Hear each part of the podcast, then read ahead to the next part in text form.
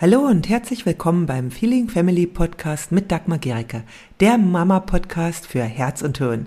Hier geht es um ein bedürfnis- und bindungsorientiertes Familienleben, in dem auch du nicht zu kurz kommst und auch deine Kinder nicht.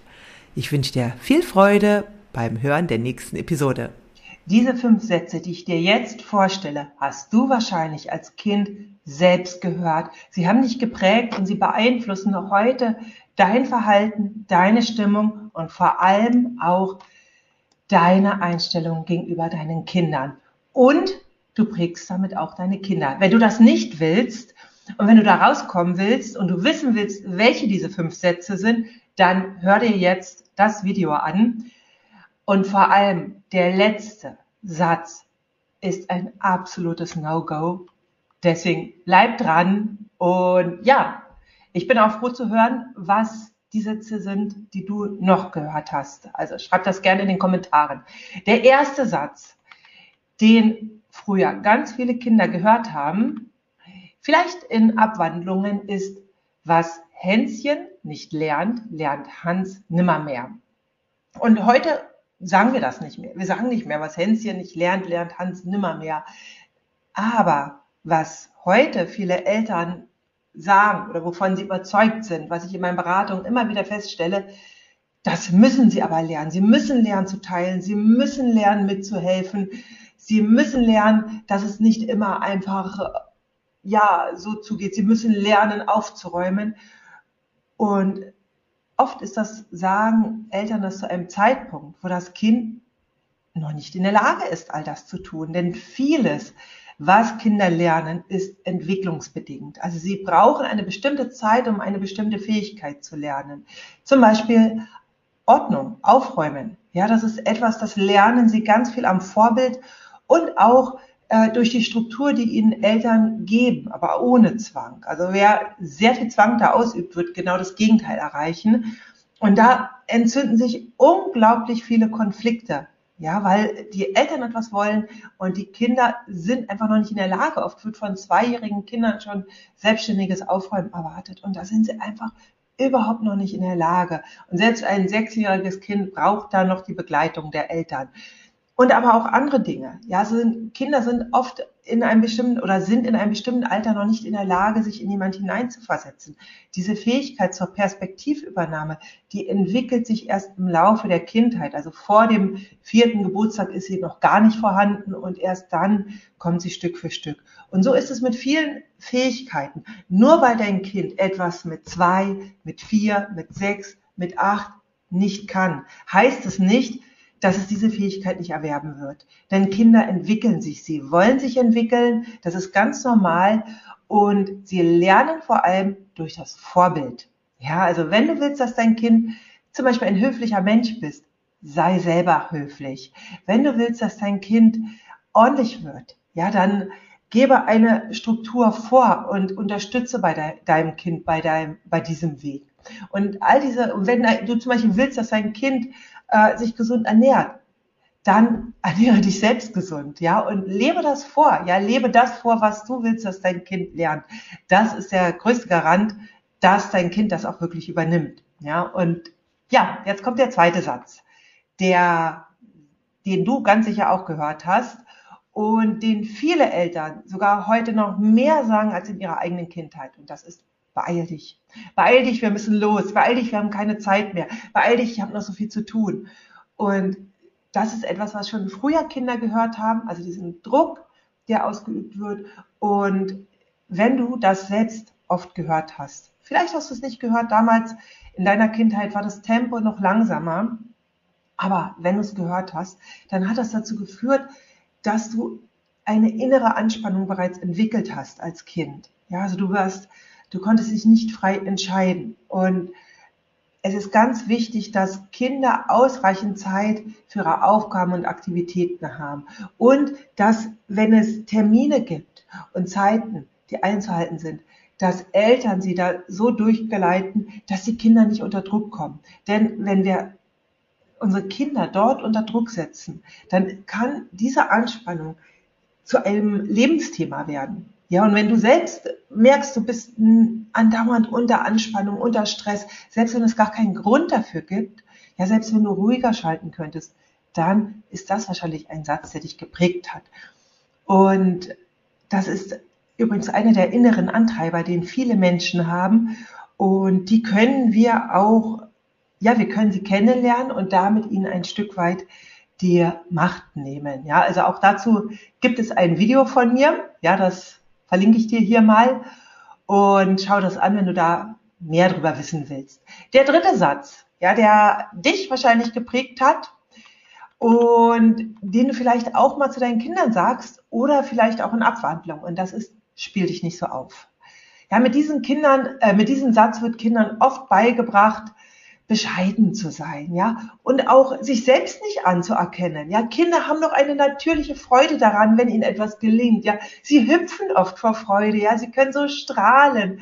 Und wenn du das selbst als Kind nicht mehr durftest, dann kann dich das triggern. Ja, dann kann das in dir etwas auslösen. Und vielleicht ist dir das gar nicht bewusst. Und dann sagst du, spiel dich nicht so auf.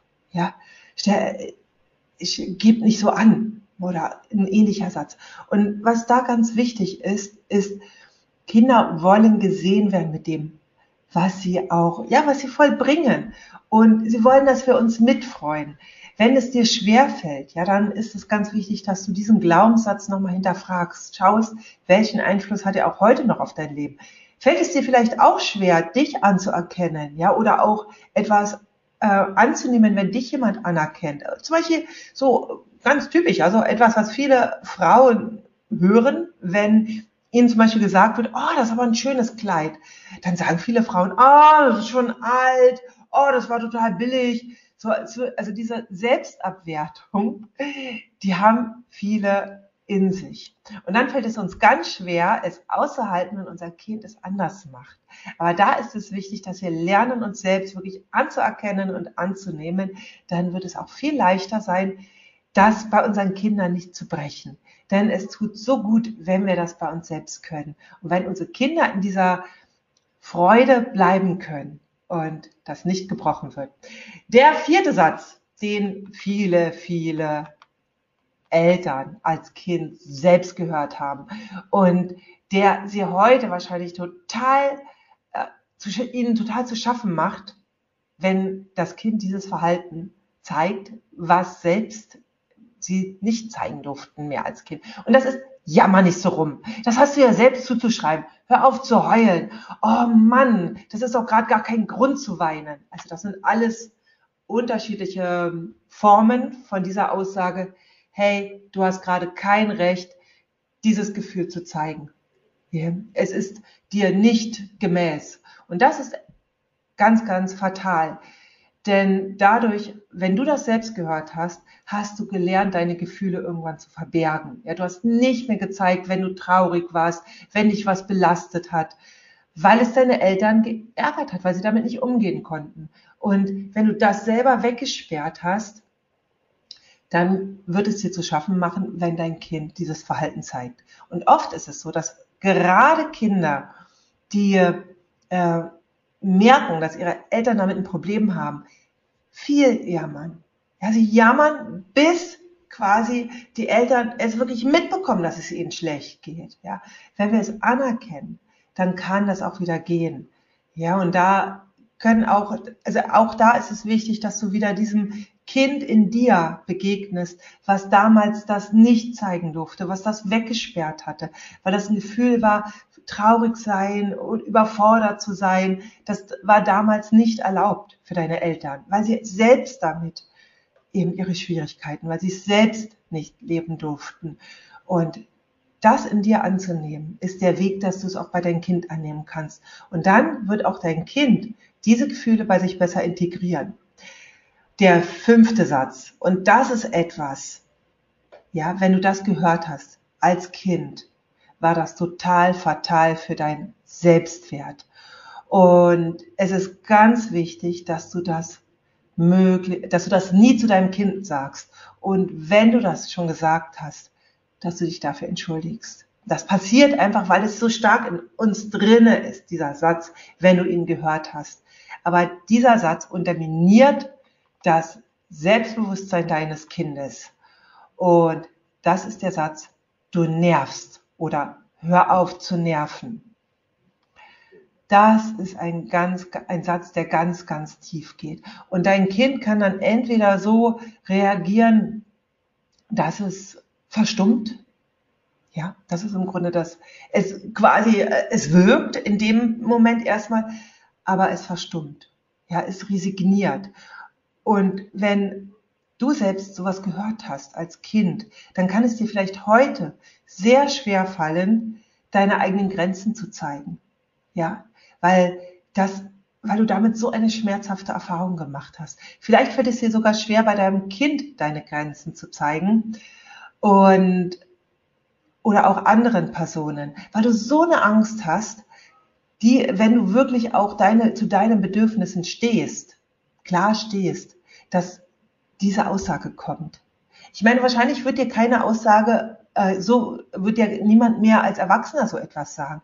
Aber in dir ist immer noch das verletzte Kind, ja, was eben diese Verletzung in sich hat, ja. Die andere Reaktion, die Kinder dann zeigen können, ist, dass sie total rebellisch werden, ja, dass sie aggressiv werden, weil das so weh tut. Das tut so weh, so etwas zu hören, ja. Wir wollen, dass unser Selbstwert stabil ist. Und wenn der ins Wanken gerät, dann passiert eben entweder Resignation oder Rebellion. Und wenn du das nicht willst, bei deinem Kind ist erstmal wichtig und du selbst aber auch diese Sätze noch in dir hast, ja, und diese Gedanken in dir hast, ja, das ist auch wichtig erstmal zu erkennen, oh, ich habe das in mir, ich habe diesen Teil in mir, dass mein Kind mich manchmal so sehr nervt. Dann ist es wichtig, dahin zu schauen.